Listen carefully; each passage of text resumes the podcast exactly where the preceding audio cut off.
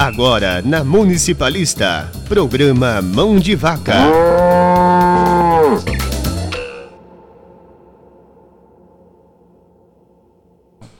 Boa. E boa tarde. Hoje aqui uma voz diferente, né? Começando o programa. É, meu nome é Sabrina, tá, gente? e hoje eu vou entrevistar o que sempre entrevista todo mundo. Fala aí, Paulo Santangelo. Fala pessoal, beleza? Meu nome é Paulo, você já me conhece, mais famoso como Mão de Vaca, e hoje a gente vai falar sobre investimentos e educação financeira. Para você que está acompanhando a gente na rádio, você pode mandar suas perguntas no Facebook ou também através do WhatsApp. E também, pessoal, estou aqui no TikTok agora acompanhando aqui perguntas. Já vi que o Japa mandou fala aí, eu estava esperando entrar no ar aqui, Japa. Mas se quiserem mandar perguntas relacionadas a dinheiro, investimentos, tamo junto. Bom, para começar, Paulo, eu acho que. Ah, mas só tá a vinheta, né? É isso aí.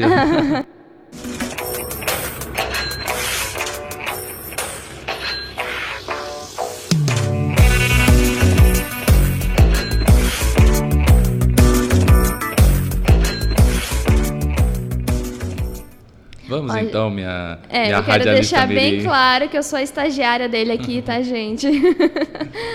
Mas assim, vamos lá, Paulo.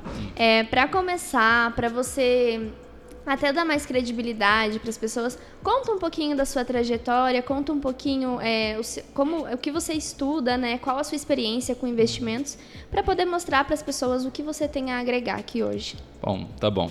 É, bom, assim, a minha experiência com investimentos, ela começou depois de um livro que eu gostei muito, né? O, eu já falei várias vezes aqui, o Pai Rico, Pai Pobre, eu adoro esse livro, por causa que eu acho que assim, ele conta uma história de educação financeira de uma forma bem simplificada, tá? Com um enredo, até para quem não gosta de ler, eu acho sensacional esse livro porque o enredo te prende. Então, assim, para quem não é acostumado com a leitura, você acaba pegando fácil os termos ali, ele explica contabilidade, investimentos de uma forma bem descomplicada. E assim, antes eu já tinha uma disciplina para guardar dinheiro muito boa, né, por conta da, da minha mãe que me ensinou pelo exemplo. E então eu percebi depois lendo esse livro que eu precisava aprender a investir. E é isso aí. Tá aí hoje até eu hoje. sou formado em contabilidade, estou fazendo minha pós em mercado de capitais. Eu vi aqui o Japa mandando aqui para anunciar a loja dele. Fala aí, é, Japa, de onde que você é? E o nome da loja está São Céu. Fala o lugar aí que a gente anuncia aqui. Manda bala. Bom, mas vamos lá. É, então vamos começar fazendo uma pergunta muito comum e assim uma dúvida que eu acho que ajudaria muitas pessoas. A gente está em novembro, a gente está em época de principalmente primeira parcela de 13 terceiro, né? E assim muitas pessoas acabam gastando o seu 13 terceiro, acabam gastando esse dinheiro é, ou já comprometeram esse dinheiro desde o começo do ano. Mas como você acha que daria para aproveitar melhor esse 13 terceiro? O que, que você indicaria para as pessoas fazer? Sim, bom. Eu acho que assim, o 13 terceiro, ele na verdade era para ser um dinheiro que as pessoas não contavam com ele, né? Na verdade era para ser tipo considerado um abono, né? Muitas pessoas consideram ele. Porém, a maioria das pessoas também veem ele como já comprometido, já, né? Já, já definem planos para eles e muitas vezes eu não acho esse- esses planos é, inteligentes. Eu gosto do 13 terceiro de pensar ele como um dinheiro a mais que veio que você não estava contando e que você pode usar ali para estruturar sua reserva de emergência, para começar a investir esse dinheiro de alguma forma mais eficiente do que simplesmente gastar ou então mesmo para também eh, você poder se livrar de algumas contas. A gente sabe que final de ano vem, aliás, apesar da gente ter o 13 terceiro, né, quem é CLT, muitas vezes se dá com algumas contas inesperadas. O final de ano vem com presentes, amigos secretos, o, o começo do ano já vem com IPVA, com contas muito caras aí para a gente pagar. Então eu acho que assim o 13 terceiro ele deveria ser repensado como uma forma de reserva, porque você não sabe as contas que vão vir no final do ano e se caso ele te aperte, você pode utilizar ele para não ficar endividado. E também, caso você não vá usar, não esteja tão comprometido assim, você já pode começar a pensar na sua reserva aí. Isso, explica um pouquinho, assim, a reserva de emergência é muito importante, né? E você acha que assim as pessoas deveriam separar todo mês um dinheirinho ali só para essa reserva, só para ela ter, para estar guardando, para poder investir? Com certeza. Ela com tem certeza. que vir antes dos investimentos. Eu só fazendo um adendo aqui, o Japa mandou aqui a, de onde que ele tá falando, lá perto de Belém, Capanema. Nossa. Nome da, da loja dele, Estação Céu aí. Infelizmente, sem o 13 terceiro, né, empreendedor, mas te desejo muito sucesso aí, né, e que você tenha um bom planejamento financeiro, né, porque todo empreendedor precisa. Mas respondendo a sua pergunta, né, pessoal, ah, só fazendo adendo, vai lá na Estação Céu aí, você que é de Belém, comprar, é, não sei, eu acho que é loja de acessórios, celulares, né, então vai lá no Japa lá. E assim, bom, quanto à reserva de emergência, eu acho que a reserva de emergência ela é muito, muito crucial para qualquer um, para todo mundo. Porque assim, independente se você consegue é, já ter uma, uma estrutura financeira ou não. Por quê? Porque eu falo isso, tem muita gente que chega e fala, ah, mas eu não tenho um dinheiro guardado, eu não tenho uma reserva, porque é, eu não consigo guardar dinheiro. Na verdade, você não quer guardar dinheiro. Independente do quanto você ganha, você pode começar pelo hábito. Eu não estou falando aqui para você já chegar, você que ganha um salário mínimo, se comprometer a guardar 200, 300 reais, que dá em média de 20, 30% do seu salário. Na verdade, você tem que começar pelo hábito, guardar o quanto você pode. Então, às vezes, um final de semana aí que você é, tá lá já querendo investir na saúde, fazer uma dieta, economizar num lanche, guarda 50 reais, 30 reais. Tem vários investimentos baratos a esse preço. Né? Você tem um título do, do Tesouro Direto que é 30 reais, CDBs, que tem CDB que é comprado por um real, dependendo do banco aí que oferece. Então eu acho que sim, todo mundo precisa começar a criar o hábito de guardar. E esse hábito de guardar, primeiro, ele não tem que ser pensado, ah, eu quero um retorno mirabolante, eu quero é, me tornar milionário. Pessoal, corta essa ideologia aí que você vê em alguns lugares, pessoal, arrasta para cima, vou te, te ensinar a transformar do zero ao milhão aí. Não. Foca primeiro em segurança e depois você foca em rentabilidade. Por isso a reserva de emergência. O principal objetivo dela é você guardar o seu dinheiro de uma forma segura, de uma forma segura que você consiga resgatar. Precisei de dinheiro porque a vida envolve riscos, né? A vida envolve riscos. Por exemplo, você que trabalha, você pode ser mandado embora. Você pode ter um problema grave de saúde aí e gastar com remédios, bater o carro, precisar de dinheiro. Então é sempre bom você ter uma reserva de emergência, porque ela ela ela te deixa mais seguro quanto a esses imprevistos. E principalmente para quem pretende começar a investir, porque depois que você começa a investir, normalmente você procura investir em ativos com maior rentabilidade, porém com maior risco que nem o Japa que estava falando com a gente também, ele como empreendedor também necessita ter uma reserva de emergência. Eu diria que até maior do que um trabalhador, porque um CLT, que um trabalhador, chamei ele de não trabalhador. Mas brincadeiras à parte, é, como empreendedor, ele não tem o benefício do FGTS. Então seria muito interessante ele ter sim já uma reserva de emergência bem estruturada para o seu negócio. Porque empreendedor sabe que você vai ter momentos e momentos que um, um, mês vem muito bom, outro mês não vem tão bom, tem períodos de vacas gordas, vacas magras, e você tem que ter uma reserva ali para poder passar por esses momentos. Certo. Principalmente porque compromete sua renda principal. Já o CLT, ele tem esse benefício do FGTS, e então, assim, caso ele seja mandado embora, você tem ali uma parte que o governo se compromete a pagar para você não ficar assim tão tão à deriva. Mas é lógico que de qualquer forma você precisa sim ter uma reserva independente da sua situação. Ligando nesse assunto já, muitas pessoas, por exemplo, ela cria a reserva dela, ela guarda o dinheirinho dela ali, que vai render muito mais que uma poupança se você colocar no CDB, sim. como você mesmo disse. É, e assim, é, a pessoa que quer guardar dinheiro visando a própria aposentadoria, vamos dizer assim, porque muita gente já sabe que para aposentar está ficando cada vez mais difícil, né? E a gente que é mais jovem, então. Então, assim, você indicaria. Indicar, eu sei que não, mas você. Qual dos investimentos você acha que seria mais apropriado para essa pessoa fazer visando a aposentadoria dela? Bom, assim, é, a gente acabou de falar dos riscos, né? Sim. Que a gente estruturar uma reserva de emergência pensando nos riscos, porque a vida tem riscos. Ah, eu escuto muita gente que fala, ah, eu não invisto porque eu tenho medo de perder dinheiro, porque eu tenho medo é, do que pode acontecer com meus investimentos. Cara, a vida existe riscos. Você não deve evitar os riscos. Você deve mensurar eles, deve entendê-los e deve descobrir quais riscos você está disposto a correr ou não. Que nem, por exemplo, a gente citou aqui o CDB, o Tesouro Direto.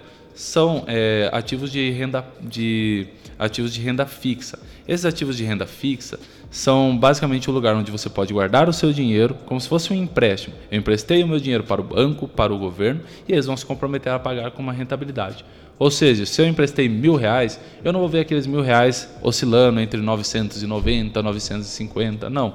Você vai ver só um retorno positivo, lógico, mínimo, porque é não é uma rentabilidade assim gigante, mas ainda assim esses é, esses ativos pagam mais do que a poupança. Anota aí, pessoal, que quer sair da poupança. CDB, letra de crédito, título do Tesouro Direto são ativos que são tão seguros quanto e também têm a mesma facilidade, ou próximo da mesma facilidade, e pagam mais, muito mais do que a poupança. Então fica aí a recomendação. Agora, é, quanto à aposentadoria, ainda voltando no assunto dos riscos, hoje a gente vê que o maior, o maior problema da nossa economia, o que deixa a gente numa situação muito grave, é o rombo da previdência pública. Então isso significa que por isso que a gente vê tantas manobras no governo envolvendo ali a, é, a gente prolongar o prazo para aposentadoria, muita gente que já cumpriu o seu tempo de serviço, mas ainda está lá esperando sair a liberação da aposentadoria. Inclusive não é nem só tão assim é, criticando o governo, mas também eu vejo muitas pessoas que se aposentam pelo governo, pelo INSS, mas depois continuam trabalhando para complementar a renda, ou então só aposentam aqui lá recebendo 70% e vem menos do salário e não contavam com isso porque o seu padrão de vida não era aquele, não era acostumado a viver com menos. Então, sim, é um risco você depender da aposentadoria. Por isso, é, eu sempre recomendo as pessoas a pensar no futuro e, e, pensarem numa forma de investir isso gerando uma renda passiva. Eu, particularmente, gosto muito da, dos fundos imobiliários para receber dividendos. Porém, para pessoas que são mais conservadoras, sempre existe a previdência privada, que nada mais é do que um investimento, que daí você vai ter uma securitizadora, ou seja, uma, uma empresa responsável por te assegurar, olha só, você está investindo esse dinheiro, você vai receber e você vai se aposentar pela gente. Inclusive o próprio Lula, o nosso futuro presidente aí, tem maior parte do seu patrimônio na previdência, na previdência privada. Então eu recomendo demais que as pessoas parem e pensem, não se sintam tão dependentes do INSS, porque como eu já falei, tudo na vida envolve riscos. Então, para você que está nos ouvindo e pensa no seu futuro, você que começou a trabalhar agora, ou então que já tem um certo tempo de casa, a gente vê, é, ainda mencionando os riscos, muita gente que trabalha 10, 20 anos pensando que vai aposentar em um lugar somente, e aí acontece aquela máxima: a pessoa é obrigada a trocar de serviço, tem que aprender uma área totalmente nova, ou então não estava acostumada com o mercado de trabalho e se vê num mercado tão competitivo né, um mercado onde tem muita gente formada, tentando buscar um emprego, aceita um salário menor. Então, por isso, pessoal, comece já a pensar no seu futuro. É, se você não se sente tão à vontade com renda variável, como eu, ainda, apesar de que os fundos imobiliários eu considero assim, lógico, não é tão conservador quanto uma renda fixa, quanto uma previdência privada, mas já é uma ótima opção para você começar. E para quem é extremamente conservador e quer pensar no seu futuro, quer uma aposentadoria mais tranquila, lógico que tem vários produtos aí da previdência privada que eu acho que são excelentes para atender essa necessidade. Certo. Ó, deu uma aula aí agora. Uau. Gente, ó, vou pedir um favorzinho para vocês. Quem estiver assistindo na, no Facebook, compartilha a live. Quem tiver TikTok, assiste pelo TikTok. E quem quiser mandar perguntas e estiver ouvindo pela rádio, manda no nosso WhatsApp, manda no WhatsApp da Municipalista. E o pessoal do TikTok também, né? Ó, o pessoal que está entrando aqui no TikTok, se quiser mandar pergunta aqui, eu tô lendo toda hora aqui o chat, tá? Tô concentrado aqui nos dois, né? Porque eu tô falando aqui que eu não tô acompanhando o que vocês mandam aqui, beleza? Ó, anota o telefone aí para vocês mandarem perguntas. 99604 1566, tá bom? A gente tá aguardando aqui as perguntinhas de vocês. Já tem algumas aqui que chegou e eu já vou comentar com o Paulo. Beleza, manda bala. Beleza? Bom, vamos lá. É... Nossa, essa é polêmica, hein? Já te pediram dinheiro emprestado? Ah, bom, é, tá certo. Depois que eu comecei o perfil de investimentos no Instagram, que eu comecei a falar sobre dinheiro, é, depois do programa Mão de Vaca aqui. Com certeza. Surgiu muito amigo. Nossa, muita gente que veio. é, assim, eu acho que, é, por um lado, isso é bom, porque você acaba sendo meio que referência, né? No, na roda de amigos ali, ó. Sim. Pô, quer falar de investimentos, tá na dúvida. Ah, começa a apostar ali, acha que é um investimento, viu uma pirâmide financeira. Muitos não sabem, mas o Paulo é agiota aos tempos vagos. é, apresentador, é, professor e agiota. Olha só que legal. Bem diversificado nas profissões. Mas então, assim, já chegou muita gente que veio pedindo dinheiro emprestado, já veio perguntando se eu fazia serviço de agiota. Inclusive eu recusei, porque, é, pessoal, é um risco muito grande. Até mesmo você emprestar para familiares, tá, pessoal? Vale um adendo aí, né? Além de tudo, além de você estar sujeito a não receber de volta, também você está sujeito ali ao apego emocional, acaba tendo uma treta aí na família. Então eu não recomendo que você empreste dinheiro de pessoa física. O pessoal fala, ah, mas pegar dinheiro com, é, com um familiar aí sai mais barato, com um amigo sai mais barato. Não, não. Você põe em risco a sua amizade, é, a sua relação com a pessoa e também, é lógico, é um risco muito grande de não ser pago aí, né?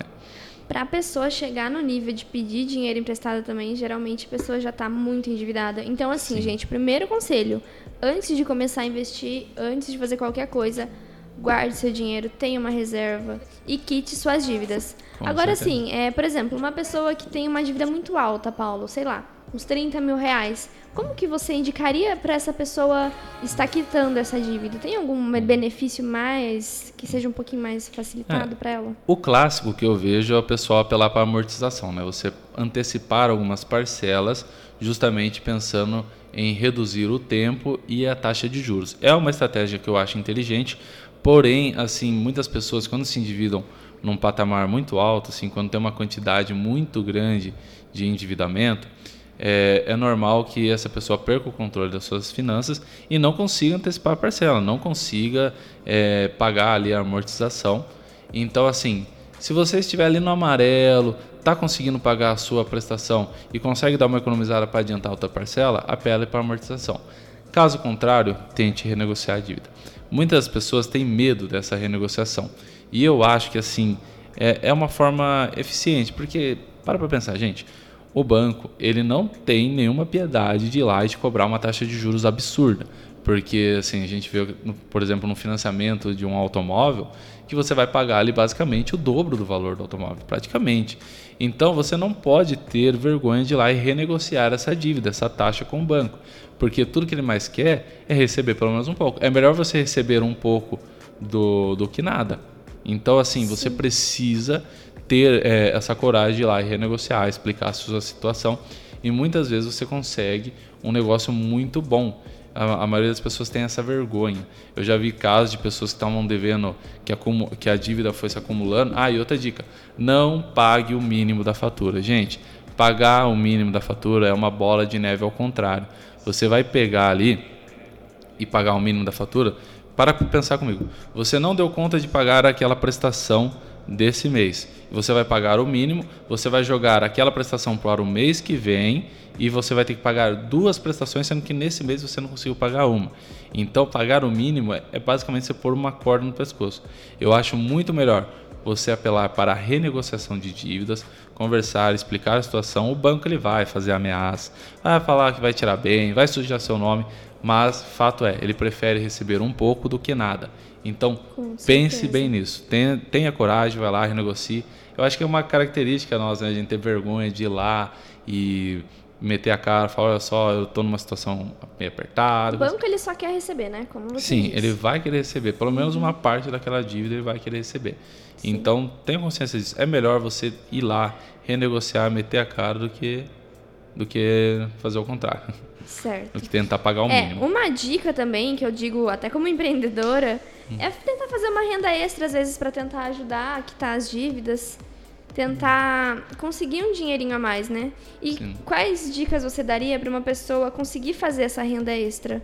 Quais hum. mercados você acha que seria interessante? Sim. Inclusive, se você quiser comentar também sobre o seu negócio, eu acho muito interessante. Claro. Porque assim, para mim, na minha opinião, tem muitas formas de você fazer renda extra. E o principal é que a gente vê muitas ofertas aí, muitas coisas assim na internet. Pessoas falando: "Ah, você vai ficar milionário com isso, você vai ficar milionário com aquilo". Mas na verdade, eu acho que assim, o mais interessante é você pegar um talento, alguma coisa que você já faça naturalmente. Ou seja, ah, eu gosto de fazer artesanato, é, eu cozinho muito bem, eu posso fazer doces. Isso eu acho já excelente para você começar uma renda extra. Você vê ali, ó, ah, eu gosto muito de fazer brigadeiros, como que eu posso fazer brigadeiros, brigadeiro gourmet, a gente vê muita gente partindo para esse lado.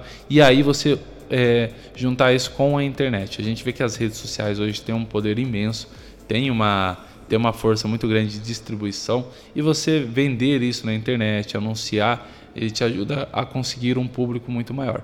Então, para quem pensa em renda extra, o, meu principal foco é pega algum talento que você tem, pega algum talento, alguma coisa que você goste de fazer e, lógico, mostre ele na internet. Põe lá para as pessoas verem. Para mim, na minha opinião, de uma é a melhor renda forma. extra pode vir uma grande oportunidade de negócio Sim. muitas vezes. Você que assim, diga, eu né? Digo, eu que o diga. Só que assim, gente, eu digo que vai muito de do que é passado, né? Eu acho que eu puxei muito isso da minha mãe. Porque, por exemplo, a minha mãe, vou falar pra vocês, ela faz coxinha, ela faz unha, ela faz cabelo, ela faz massagem, ela vende. Gente, ela já vendeu lingerie. Se eu, A minha mãe já fez professora, tudo, giota, sabe? radialista, já estou diversificada, imagina a mãe dela. E aí, Ela é giota eu também? cresci vendo isso, sei lá, eu acho que eu peguei um pouco disso pra mim. Então eu sempre fui o tipo de pessoa que nunca me contentava com o que eu tava fazendo. Eu sempre queria fazer mais e mais e mais. E foi assim que eu comecei a fazer meu negócio. Eu comecei a trabalhar fazendo umas. fugindo um pouquinho do assunto agora. Não, tá, não tá fugindo nada, tá dentro do assunto. Como... Eu comecei a trabalhar fazendo umas artes, assim, tipo, eu sempre gostei muito de trabalhar fazendo cartãozinho de visita, fazendo umas coisinhas assim. Eu só fazia uma, uma arte ou outra, cobrava uns valores significativos, que na época eu não tinha noção de valor, né?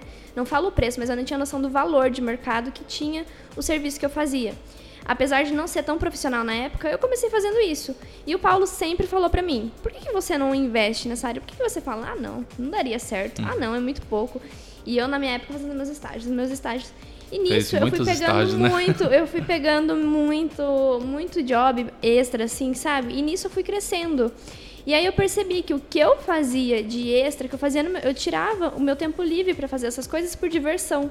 Eu pensei, e se eu investisse realmente nisso? E aí foi aí que a gente agora eu tô fazendo minha pós, tenho meu negócio, é, investi nessa área mesmo, investi nessa carreira e deu super certo, deu mais certo do que os outros serviços. Eu acredito que eu, eu Literalmente. fiquei mais tempo, acho que eu tô há uns dois, quase três anos com a minha empresa. Eu tô mais tempo com a minha empresa do que eu já trabalhei em estágio na minha Literalmente vida. de uma renda extra você partiu Sim, para o empreendedorismo uma e essa renda é extra oportunidade. se tornou a sua renda principal. Sim. Isso é muito bacana. Ah, pessoal, só fazendo adendo aqui, eu tô brincando, tá? Quanto à profissão de agiota, tá, pessoal? Não vai levar a sério aí. que- né, Depois chegam me pedindo dinheiro aí ou vai a. Receita Federal bater lá na porta de casa. Manda a próxima pergunta então aí. É, deixa eu pegar aqui, só um minutinho. Ô, Rio, você não consegue pegar um copo de água lá pra mim? Deu até uma sede aqui, a garganta seca. Ah, Oi? te- Ah, pode ser um energético então. Eu vi que o, o nosso técnico Rildo aqui chegou com uma lata Ó. gigante de energético aqui. Tem uma pergunta aqui da Mariana. Mariana? Ela perguntou sobre. Você já ouviu falar sobre day trade? Ai, meu Deus do céu. Toma um galão. Toma Vou ali. precisar mesmo do energético. Hum. Vamos lá. É, respondendo a pergunta da Mariana, day trade. Pessoal, para quem não está familiarizado com esse termo, com esse nome, o day trade ele é uma operação de investimento, sim, mas é de alto risco. É praticamente uma especulação de mercado, tá? Como funciona? O day trade, basicamente, você vai pegar um ativo que oscile muito, ou seja, um ativo que de mil pode ir para dois, três mil reais, ou então de mil pode cair para zero, e você vai investir o seu dinheiro naquilo, acreditando num retorno rápido. Por isso tem esse nome, day trade. É uma negociação que você faz no dia. Ou seja, você pode fazer operação no minuto, você pode fazer operação numa hora, você pode fazer uma operação em 3, 4 horas. O importante é que você comece e encerre ela no dia. Esse, essa, esse é o principal do day trade. Qual é o maior problema na minha visão?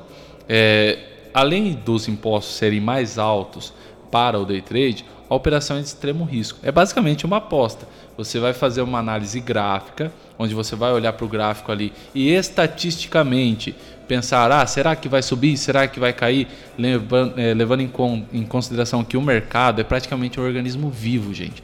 O mercado financeiro é praticamente um organismo vivo. Pode ser que o Lula falou alguma coisa, o mercado despenque.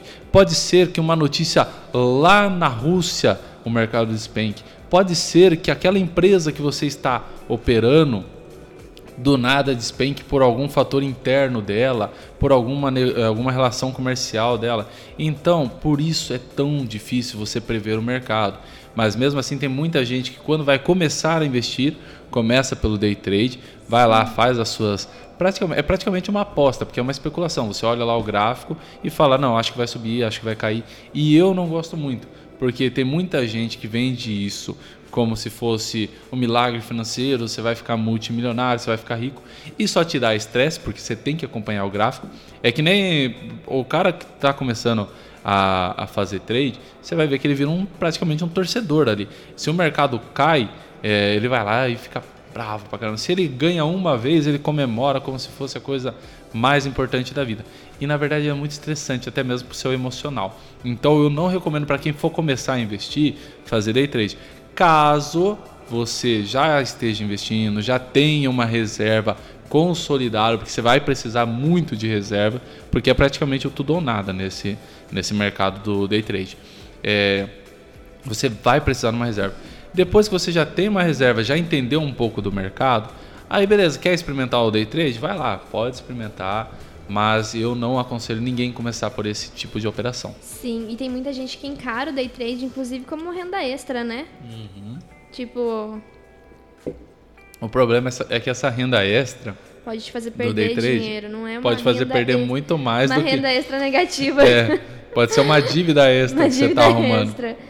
Porque é muito complicado. Eu, eu conheço muita gente que começou pelo day trade, se comprometeu, fez, montou, fez tudo certo, montou uma reserva mas é muito difícil você ter uma consistência. Você pode ganhar uma vez, pode ganhar a segunda vez, mas não é sempre que você vai ganhar. E a Sim. maioria, tem até uma pesquisa, não lembro da onde lá, que os caras fez lá, não sei se é 1% ou 5% das pessoas que fazem day trade, não consegue ter, assim, consegue ter ganhos, mas não consegue ter aquele ganho extraordinário que o pessoal vende, você vai ficar milionário.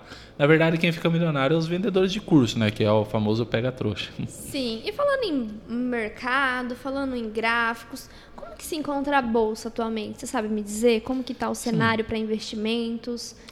Então, a bolsa, né? Lógico que a gente não pode olhar ela para o curto prazo, mas a gente teve várias repercussões aí principalmente com algumas falas do nosso futuro presidente, essas repercussões com as manifestações que estão acontecendo.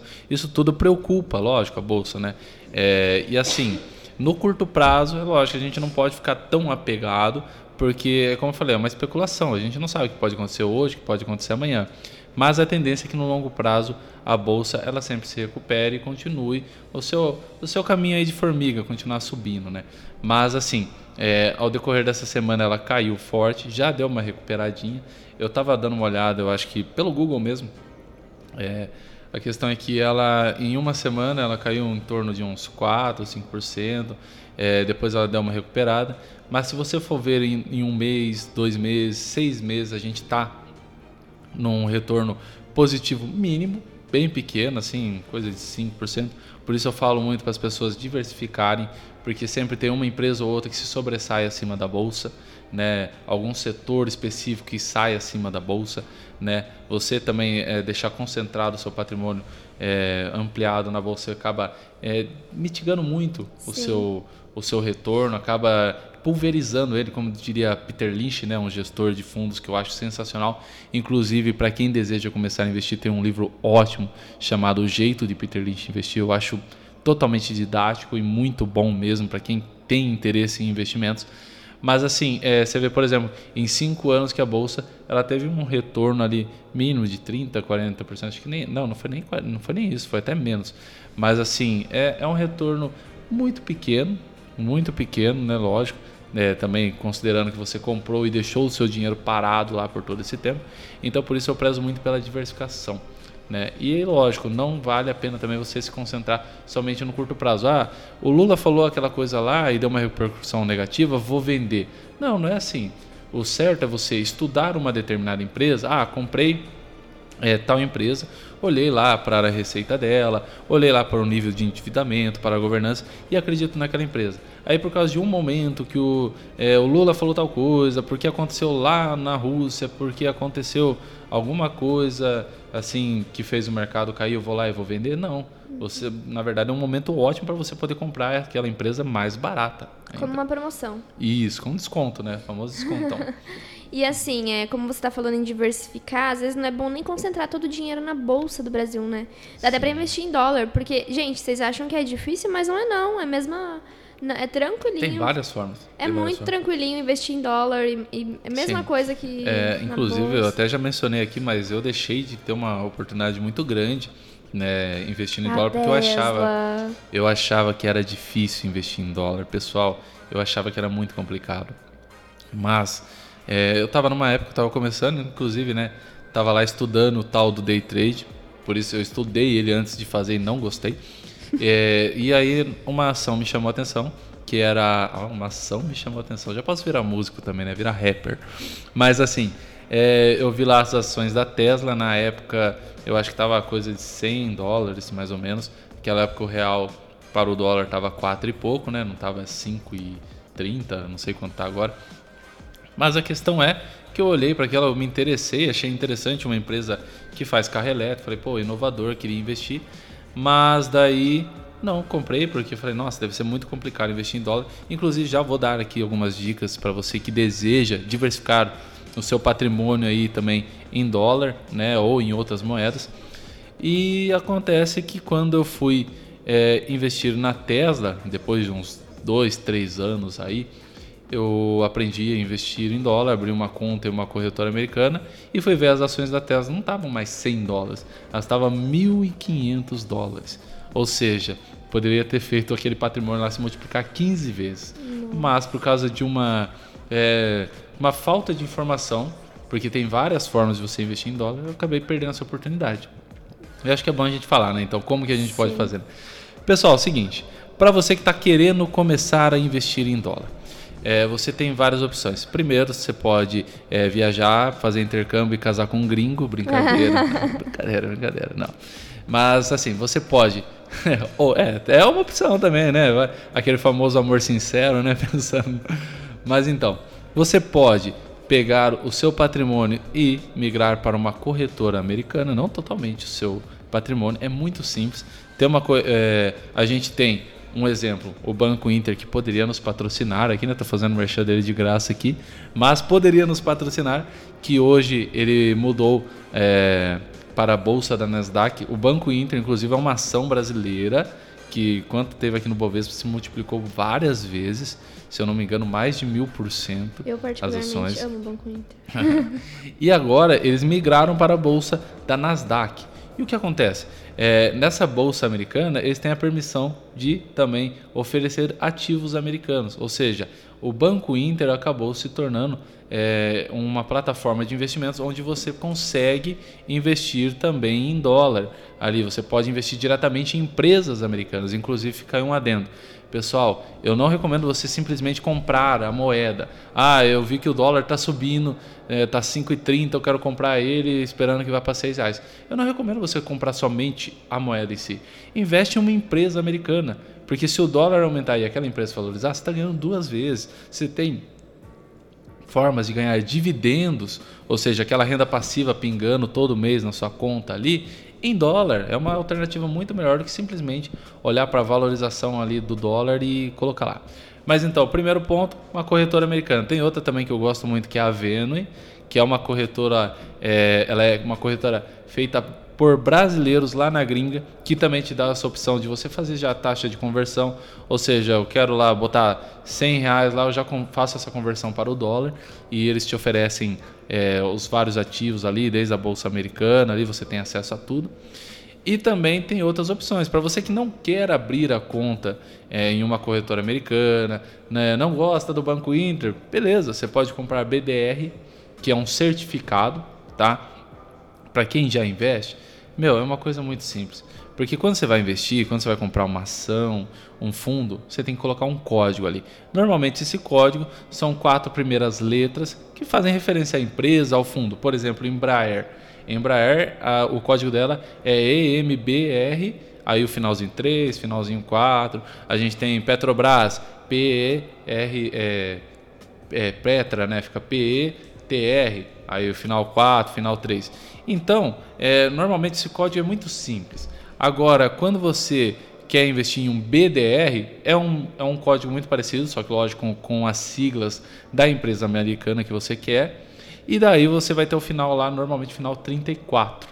Esse final 34 você consegue botar lá é, a bolsa ali, o, o home broker, para quem não está familiarizado, é como se fosse um navegador ali. Sabe quando você chega no Google lá, o que você deseja, você pesquisa? Você vai lá, coloca esse código ou o nome da empresa e já te oferece a opção. Ah, você quer comprar um BDR, você quer comprar uma ação? Mas então, esse BDR ele é um certificado que representa uma ação americana. Ou seja, eu vou comprar esse papel aqui no Brasil, mas ele vai oscilar tanto quanto a ação lá na gringa. E também tem o ETF, né, Nossa, pessoal? quantos? É, é, várias siglas assim, o pessoal fica meio perdido, mas por isso que eu gosto de deixar bem simplificado. Falar, ó, é tão simples quanto comprar uma ação, é simplesmente um código, finalzinho ali, você colocou já era. O ETF nada mais é do que um fundo, um fundo que diversifica ali, você pode comprar bolsas americanas, por exemplo, fundos de investimento é, de outros países ou até mesmo diversificado em outras moedas, como por exemplo eu que queria investir em criptomoedas, por uma pequena parte do meu patrimônio em criptomoedas, Pô, eu fui lá e investi no fundo Hash 11, que é nada mais é do que um ETF que replica, ele é um fundo de índice, ele tenta replicar as oscilações daquele ativo. Nesse caso do Hash, ele tenta é, replicar o, as oscilações das criptomoedas, do Bitcoin, da Ethereum. É, da mesma forma, você pode comprar, por exemplo, o SIP 500, que nada mais é do que a réplica, é, o código dele é IVVB11. Você vai estar ali basicamente replicando a bolsa americana, que tem McDonald's, Apple, tudo. Então é uma forma de você diversificar sem precisar abrir uma conta numa corretora americana. Mas eu particularmente eu gostei muito das corretoras americanas, acho que é tão simplificado quanto abrir conta no banco aqui do Brasil. Dois dias está aberto, você vai lá, faz a taxa de conversão simples, é tudo digital, uma maravilha. Caraca, esse homem é muito inteligente. Meu Deus, gente. Mas assim, é para as pessoas que querem aprender mais a fundo, porque querendo ou não, você falando assim, é bastante coisa para a pessoa decorar, para a pessoa lembrar. Você teria algum, é, algum influencer que você indica? Ou algum livro, né? Até melhor, algum livro que Nossa, fez você vários. aprender? Tipo, mas assim, na Bolsa Americana, tem algum livro Sim. específico que você acha que assim, é, te ajudou bastante a entender esses termos, Sim. a aplicar na, Eu acho na que assim, realidade? é, bom, vamos lá, recomendação de livros que eu acho bem bacana para todo mundo que está querendo começar a investir. Pessoal, é o seguinte, é, primeiro, a gente falou de educação financeira, Pai Rico, Pai Pobre, para mim é sensacional. Quem não gosta de ler, já tem um livro ali que tem um enredo muito legal, uma história muito legal e termos de educação financeira bem simples, que eu acho que assim, qualquer pessoa que lê vai entender, vai se apegar na história e vai gostar. Educação financeira, eu recomendo demais o Pai Rico, Pai Pobre. Para quem está querendo começar a investir, quer entender tudo isso de ações, fundos imobiliários. Pô, hoje a gente tem vários influencers aí. Eu gosto muito dos vídeos antigos do Primo Rico, onde ele mostrava até na prática ele comprando, né? Fazendo um merchanzinho aí pro primo que também poderia patrocinar nós, ou quem sabe Patrocina o convidar a gente. aí. Quer convidar a gente pro grupo do primo, né? mas então eu acho muito bacana essa didática, né? Hoje tem um papo meio de coach ali e tudo, mas é, é, eu gosto muito do. Tinha uma série que ele postava no canal, era do mil ao milhão, do mil ao bilhão lá, onde ele mostrava ele investindo na prática, colocando dinheiro ali, abrindo home broker, comprando. Mas para você que quer ler um livro aí e que explique muito bem, outro autor brasileiro agora, que eu gosto muito, admiro muito, é o Gustavo Cerbasi. Ele tem um livro chamado Investimentos Inteligentes, onde ele pega cada classe de ativo e vai explicando ali. É praticamente uma aula aquele livro. Ele explica tudo, desde ações, fundos, a renda fixa. Então é, é muito bacana, é muito bacana. E agora, você falou assim para a Bolsa Americana, eu gosto demais do Peter Lynch, Howard Marks, são caras que se provaram no tempo multibilionários, gestores de fundo. Pô, esses caras, pra vocês terem uma noção do nível de confiança, esses caras geriram mais de 100 bilhões. É muito dinheiro, é muito dinheiro na mão desses caras, sabe? Então, é, tem um livro do Peter Lynch que eu acho assim uma ideologia simples, Olha lá meu aluno aqui na, na live. Fala Wesley, beleza? O Wesley que tava aprendendo a ser agiota também lá, viu? Mencionando aqui, já explanando aqui na live, na rádio, Wesley. Mas então, é, brincadeiras à parte, é, ainda mencionando o Peter Lynch, eu gosto muito do livro dele, porque a filosofia dele de investimento, na verdade, é muito mais simples. A gente falando aqui parece que, ah, meu Deus, eu vou ter que acompanhar gráfico, eu vou ter que saber ler a contabilidade da empresa, eu vou ter que aprender tudo isso. E na verdade, a filosofia dele é basicamente assim: todo mundo conhece uma empresa. Como assim? Você está indo no McDonald's, você vê que tem bastante gente indo lá no McDonald's da sua cidade. Pô, então sinal que esse McDonald's gera receita. A empresa em si gera receita, gera vendas, gera lucro. Opa, pela quantidade de gente, pela quantidade de números lá que fica pitando na senha lá. Pô, a gente foi 11 horas da manhã uma vez no McDonald's. Nossa, que número 500 e pouco. Você fala, caramba, gente. já vendeu 500 lanches? Imagina uma franquia dessa. Pô, então é uma empresa legal? Sim. Opa, é uma empresa que chama atenção, que eu posso dar uma estudada ali, que eu posso pesquisar sobre. Então, assim, ah, você trabalha numa indústria, hoje aqui em Botucatu a gente tem várias empresas aí de renome, Embraer, Eucatex, pô, todas as empresas que são listadas em bolsa e que você trabalhando ali, você consegue ter uma noção, ah, como que tá as pernas dessa empresa? Como tá? Inclusive tem a Dex que está vindo para cá, também concorrente da Eucatex, mesmo setor moveleiro, tudo você consegue ter essa noção. Então eu gosto muito disso do Peter Lynch. Eu, eu gosto que ele deixa assim bem simplificado e é lógico, ele faz, ele te dá várias aulas ali de como você classifica uma empresa. Ah, essa empresa é uma empresa endividada? Tem como você fazer dinheiro com ela. Ah, é uma empresa pequena que está começando agora? Tem como você fazer dinheiro com ela. É uma empresa super consolidada, já está no mercado há anos? Tem como você fazer dinheiro com ela. Então eu acho sensacional a ideologia do Peter Lynch, eu gosto demais dele. Ó, então vamos fazer o seguinte: você que está em casa, pega um papel e pega uma caneta, porque agora eu vou fazer uma pergunta para o Paulo hum. que vai ajudar vocês. É, manda bala. Você, é, Paulo, top 5 investimentos, ó, mas na ordem, tá? Top 5 Top investimentos. 5 investimentos para uma pessoa começar a investir, tipo, na ordem. Primeiro, eu sei que você vai falar ah, reserva. Sim. Então a gente vai subindo e aí você vai indicar para as pessoas esses investimentos e você vai estudar. Você vai pegar em casa esses investimentos que ele falou e você vai anotar e vai estudar e vai começar a aplicar na prática. E eu quero ver você marcando monte de vaca lá no Instagram uhum. e falando pra gente que começou a investir. A gente quer ver retorno aqui nesse programa. Isso aí, muito Então vamos bacana. lá, top 5 investimentos. Vamos lá. Primeiro, então, a gente falou da reserva. O melhor lugar para você colocar reserva é num lugar seguro e que você consiga resgatar esse dinheiro se você precisar. Eu não posso esperar, tipo assim, ah, eu precisei urgentemente desse dinheiro, eu não posso pegar e resgatar ele amanhã. Por exemplo, é. peguei, mandei a solicitação para cair hoje, ele vai cair só amanhã. Então, um ativo que é do próprio banco, isso que me irrita. A poupança e o CDB são do banco, são produtos do banco.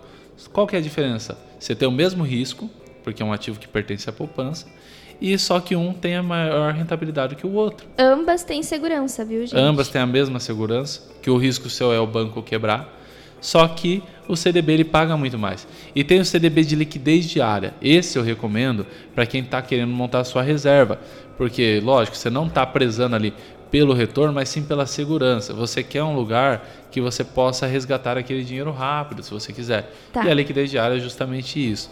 É, então, o nosso então, um primeiro, CDB. Reserva de emergência CDB. no CDB. que mais? Manibala.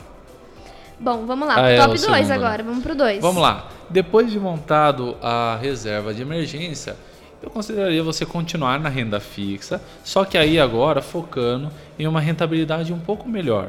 Por exemplo, a gente tem aí é, vários ativos pré-fixados, você tem ativos que pagam mais que a inflação, onde o risco é minimamente pouca coisa maior. Você não vai ver da mesma forma oscilando, porque ainda assim você está emprestando seu dinheiro, né? Como as letras de crédito, que tem um benefício muito bom também, que é a isenção do imposto de renda, mas ainda assim não é, é eu não recomendo você pôr como reserva de emergência, porque caso você precise, é legal você não tirar esse dinheiro da letra de crédito, e sim do CDB lá que a gente já deixou é, basicamente especificado para isso.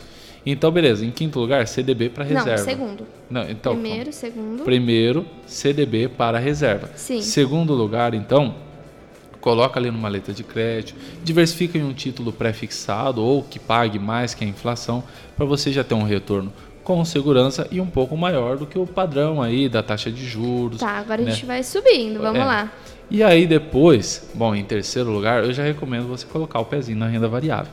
tem várias ações que são tão assim, é, eu não digo assim que são tão para pessoas tão, é, como eu posso dizer, puta, me fugiu o termo, como que é aquela pessoa que não que tem aversão a risco? Caramba, conservadora. Para você que é muito conservador, tem empresas que são consolidadas, como por exemplo bancos aí que são gigantes, é, empresas de monopólio, é, de, de recursos naturais, empresas, por exemplo, como de saneamento básico, que são muito seguras e que são praticamente monopólios aí que, as, que o país precisa dessas empresas. Então, dificilmente você vai ver uma empresa dessa quebrar.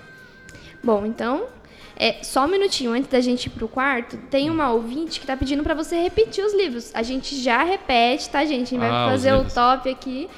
É, vamos lá, quarto Beleza. lugar então. Tá, pera lá. É, então, primeiro, CDB. Segundo, letras de crédito, títulos do, do- títulos prefixados, inflação.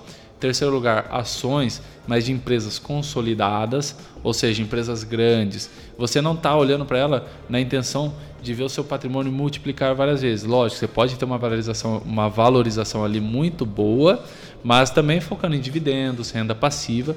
E em quarto lugar, é, eu gosto muito dos fundos de investimento imobiliário, tá? Recomendo demais um que também, bom também, é tão né? conservador, assim, não, não assim tão conservador, porque ainda é renda variável, você vai ver oscilando ali, mas assim ele não oscila tanto como, por exemplo, criptomoedas, quanto, por exemplo, empresas de tecnologia.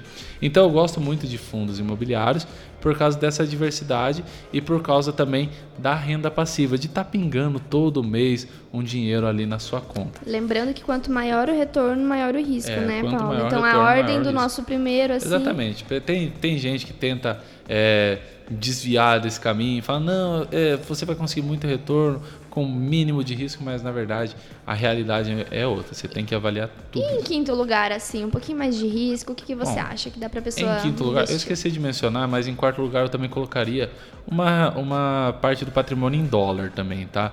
Tem, por exemplo, os REITs, que são praticamente os fundos imobiliários americanos, e eu acho maravilhosa a ideia de você botar o seu dinheiro ali e ele render em dólar. Por exemplo, cair cents ali, sabe? Você Uhum. ter uma renda passiva em dólar. Eu acho isso sensacional. Em quinto lugar, aí você vai pegar uma parcela mínima do seu patrimônio, uma porcentagem mínima ali, 5%, coisa bem assim, para você sentir a emoção. Sim. Aí eu colocaria em ativos de alto risco, como por exemplo criptomoedas, que por ser mercado novo, pode valer muita coisa ou pode não valer nada. Como por exemplo NFTs, como por exemplo empresas de tecnologia, empresas que acabaram de abrir o IPO, que para quem não sabe é a sua primeira oferta na bolsa, ou seja, ela acabou de chegar na bolsa, ela está sendo negociada agora. Então, e, e essa, essa empresa normalmente ela começa num preço muito baixo. Então ela tem uma chance de valorizar muito grande. É, até mesmo small caps, né, que a gente chama que são empresas pequenas, elas têm um potencial de valorização muito grande. Porém, o risco também é enorme. Sim, sempre tem Um que estudar exemplo. nessas empresas. O que, que é mais fácil? Um banco gigante aí, a gente tem os vários bancões, Banco do Brasil, Itaú, Santander, Bradesco. Qual que é a chance dele quebrar comparado a uma empresa pequena que está começando agora. Porém, qual que tem maior porcentagem de dobrar de tamanho? A empresa pequena. Então, como diria o Peter Lynch, em todos os mercados tem uma forma de você ganhar dinheiro. Só que, lógico, como o risco é grande, eu aconselho as pessoas procurarem por uma porcentagem mínima ali, mas também olhando ali num retorno ali estrondoso, num retorno, numa valorização bem alta, né? Sensacional. Esse homem é muito inteligente. Vocês anotaram tudo? Vocês anotaram os cinco? Sim. Bom, agora, pessoal, a gente vai repetir os livros, porque tem uma ouvinte que ligou aqui Ah. na rádio que ficou interessado nos livros que você passou. Opa, muito bacana, beleza. Bom, vamos lá então. É, o primeiro livro que eu falei, pessoal, Pai Rico, Pai Pobre, do, do Robert Kiyosaki. Eu gosto muito desse livro, é um livro já assim que ficou muito famoso, é um best-seller. Ele, como eu já falei, ele tem um enredo interessante, ele prende você. E assim, é, para quem não está acostumado a ler, você vai acabar gostando, se apegando naquele livro, ele te prende muito fácil. E também, de quebra, você vai aprender um pouco sobre investimentos, sobre contabilidade, numa linguagem muito simples, numa linguagem muito assim, sabe, praticamente muito didática, é uma coisa muito simples mesmo. Eu gosto demais desse livro. Foi ele que assim me chamou a atenção falou: caramba, eu guardo dinheiro, eu já tenho essa mentalidade de querer guardar dinheiro, de querer economizar. Mas eu não aprendi nada de investimento e pelo, pelo jeito que ele fala aqui, não é difícil. Eu preciso ter uma forma de investir meu dinheiro. Então, Robert Kiyosaki, Pai Rico, Pai Pobre. É, em segundo lugar foi o livro do Gustavo Cerbasi, né, que é um influencer do mercado financeiro aí, um influencer das finanças aí, dos investimentos, que eu gosto muito. Inclusive, se você já viu aquele filme, como que é o nome aquele filme brasileiro que tem até o Leandro Hassum, é, Até que a Sorte nos Separe? É. é. que ele ganha uma bolada de dinheiro. Esse livro foi baseado no livro, num dos livros do Gustavo Cerbasi, que diga-se de, diga de passagem, tem vários livros, mas esse especificamente para você que quer aprender é, cada ativo específico, ações, fundos imobiliários, como investir em dólar, é, como investir em fundos de investimento, esse livro dele é, é Investimentos Inteligentes. Só procurar lá, Investimentos Inteligentes, Gustavo Cerbasi. E, por fim, eu mencionei o livro do Peter Lynch, O Jeito de Peter Lynch Investir, porque eu gosto demais da filosofia dele, eu gosto muito da didática dele, só que esse livro é mais voltado para ações, para você avaliar ações. Né? Ele te ensina até ele fala lá que vai te ensinar a buscar as empresas que podem se valorizar até 10 vezes. Só que assim, a filosofia dele é muito legal, é muito bacana. E você passa a enxergar o mercado não como aquela coisa, meu Deus, muito técnica, muita coisa. Você começa a ver que é tudo uma filosofia, mais reflexão do que contas matemáticas. Pessoal, fica aí uma, a, o conselho. Para você que tem medo de começar a investir, achando, ah, mas eu não estudei tanto, meu nos investimentos, você só vai precisar das quatro operações básicas: é subtração, multiplicação, divisão Ó, e soma. Eu vou fazer o seguinte. É, para quem está ouvindo aí na rádio e quer saber os, o nome dos livros, eu vou deixar aqui no comentário da live, porque a gente está numa live ao vivo, em vídeo na página da Municipalista. Então você vai lá na rádio, na, na, página da Rádio Municipalista, abre a live que vai ficar salva lá e no comentário tá o nome dos livros. Então você Bacana. que está interessado realmente em investir, vai lá, pega o nome dos livros, aproveita e compartilha nossa live, deixa uma é, curtidinha é, aí, lá. Manda para todo mundo que está ouvindo a gente aí. Pra aquele, é que agora a gente já está chegando ao fim, Para né, aquele Paulo? amigo que já está beirando o empréstimo do agiota. Tem meu aluno Wesley aí que já está quase um agiota. Não, brincadeira.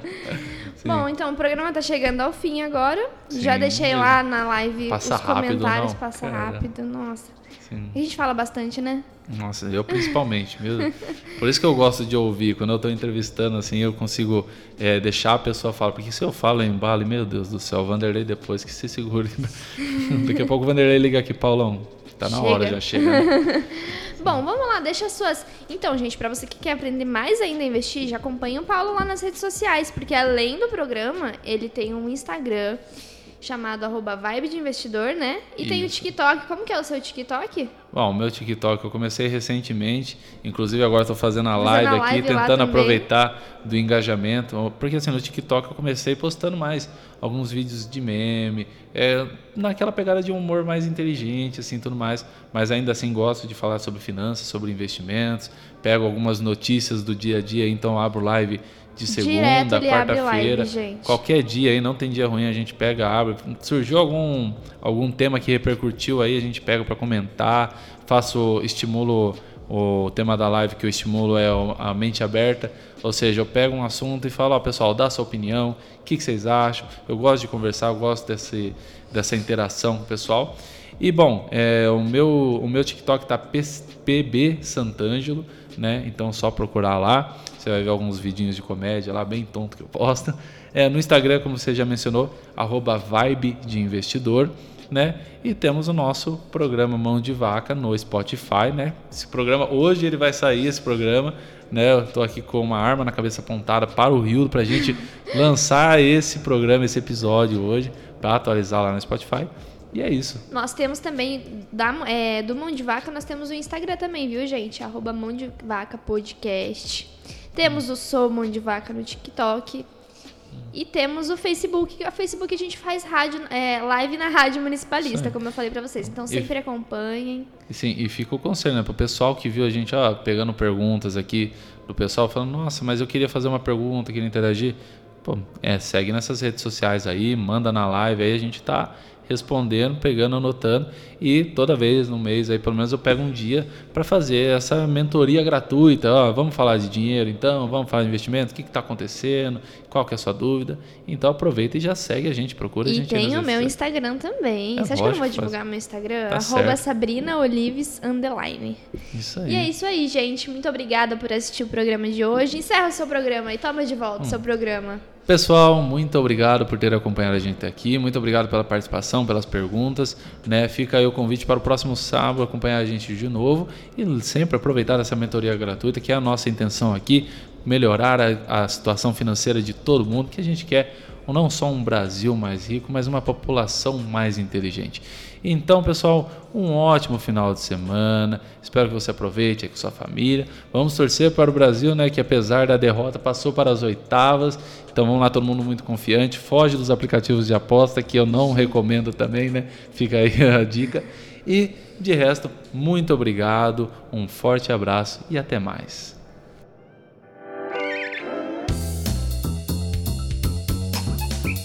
Você ouviu o programa Mão de Vaca com Paulo Santangelo e Vitor Venâncio.